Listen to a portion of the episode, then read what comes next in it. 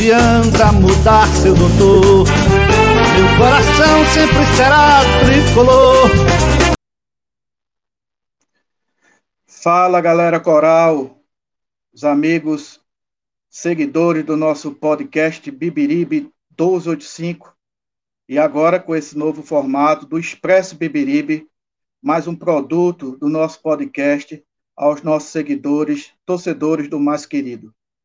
Antes de falarmos sobre o tema de hoje, eu gostaria de convidar a todos a seguir nas nossas redes sociais, a avisar os amigos tricolores né, do nosso podcast através das nossas redes sociais. Né?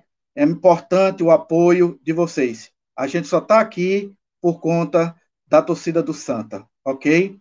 E quero também dizer a vocês que nós temos um sorteio de uma linda camisa do Santa Cruz, né, que será sorteada no dia 26. Para tanto, é só seguir a, no nosso Instagram, que lá estará todas as informações necessárias para que você possa concorrer ao sorteio e ganhar uma linda camisa do mais querido. Tá bom? Boa sorte a todos. É, pessoal, vamos falar aqui sobre o nosso tema de hoje. Inicialmente, eu quero abordar sobre a saída do atacante Rony, que jogou apenas duas partidas incompletas pelo Santa Cruz. É, Rony foi contratado como atacante né, no mês de julho e apenas jogou alguns minutos contra o Botafogo da Paraíba e também jogou 30 minutos contra o Manaus, sendo substituído. Né? Nas duas partidas, ele, ele jogou muito pouco pelo Santa Cruz. A saída de Rony, sincero e honestamente, não contribui em nada né, para essa caminhada capenga, diria pífia do Santa Cruz.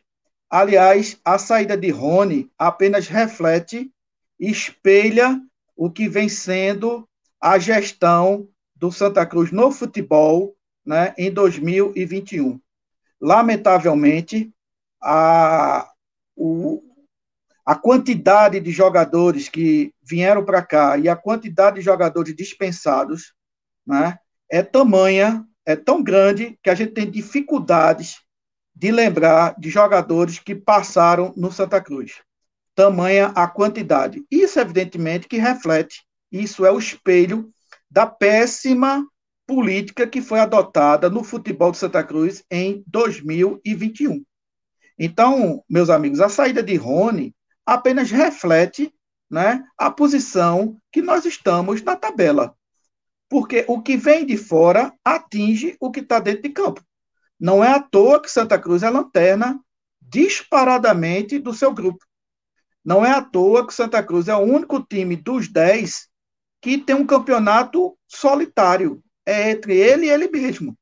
Porque os nove outros times integrantes do grupo do Santa estão disputando aí, né?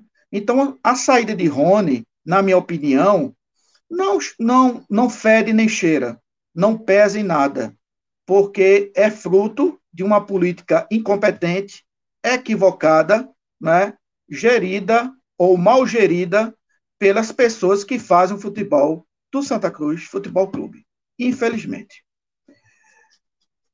Bom, também né, foi notícia hoje da possível saída de Breno Calixto para o futebol potiguar, especificamente para o ABC.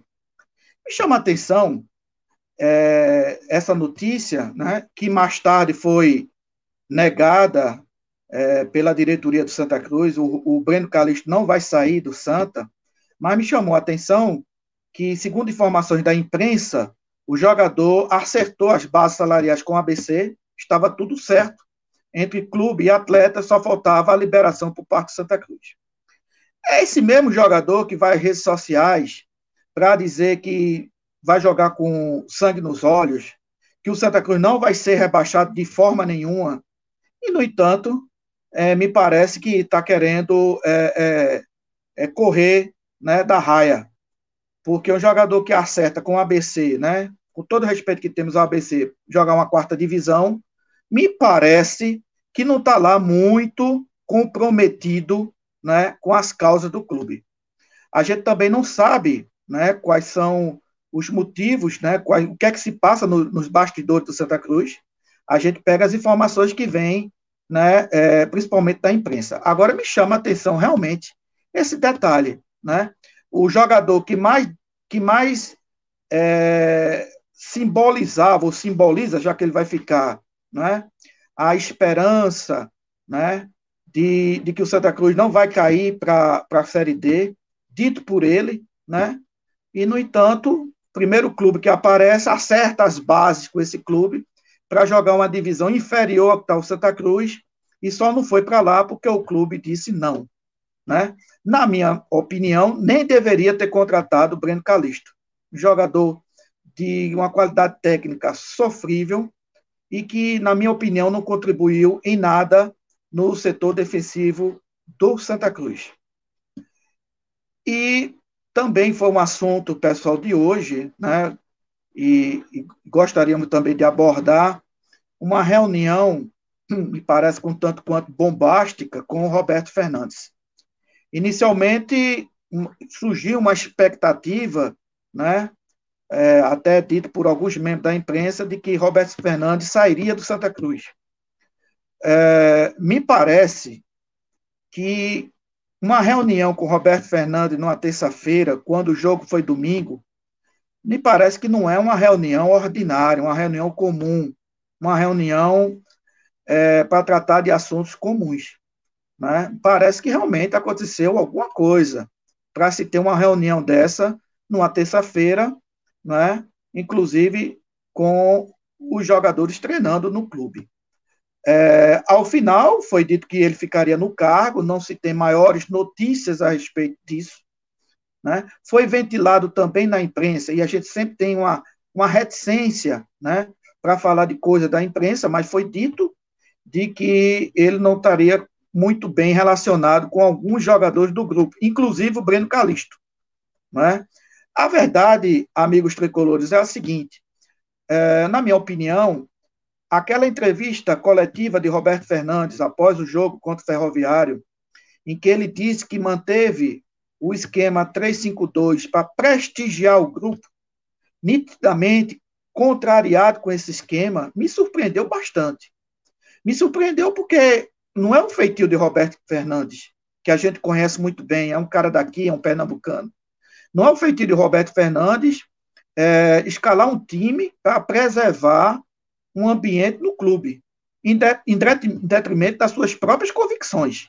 O que me deixou abismado, pasmo, foi essa declaração dele.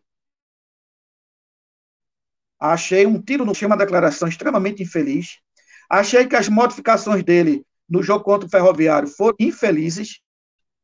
E achei também que ele contribuiu para o resultado de empate no jogo contra o Ferroviário. Então, não se sabe exatamente o que é que está acontecendo nos bastidores do Arruda. A gente não sabe o que, o que aconteceu nessas últimas 48 horas. A gente só sabe de que, até o presente momento, Roberto Fernandes é o técnico do Santa Cruz e muito provavelmente vai entrar com o time na segunda-feira contra a Jacuipense. A, matematicamente, né, a gente tem chances de sair dessa zona do rebaixamento, não nessa rodada agora, né? mas matematicamente nós temos chance, mas reconheçamos que a situação de Santa Cruz está muito, mas muito complicada. É preciso ter uma tranquilidade, é preciso ter uma racionalidade. E é isso que deve ser cobrado do comandante técnico do clube. A torcida, sempre chamada de, de emotiva pelos senhores da, da imprensa tem o direito de ser emotiva. O torcedor tem o direito de desesperar-se, tem o direito de, de falar as coisas que pensa. Né? Mas um treinador de futebol, um comandante de, de um time de futebol, não pode se desesperar. Roberto Fernandes vem demonstrando nos jogos, nos últimos jogos, um desespero que pode passar para os jogadores dentro de campo. Jogadores esses que já têm uma qualidade técnica sofrível. Jogadores esses que já recebem uma pressão diária. Né? E não tendo uma tranquilidade vindo do banco de reservas, realmente a situação pode complicar. Esperamos, e eu torço, torço como torcedor, porém, sem muito acreditar nessa virada do Santa, espero rasgar a boca, mas torço como torcedor para que o time saia dessa, para que o time ganhe do, da Jacu, Jacuipense, né? saia dessa lanterna e aí consiga, nos próximos jogos, ponto a ponto, jogo a jogo, vitória a vitória, sair dessa lamentável, absurda e vergonhosa situação em que se encontra. Paz, tranquilidade, trabalho, inteligência, inclusive emocional. É isso que se pede a todos os profissionais que estão no Santa Cruz Futebol Clube. Um abraço a todos e viva o Santa Cruz!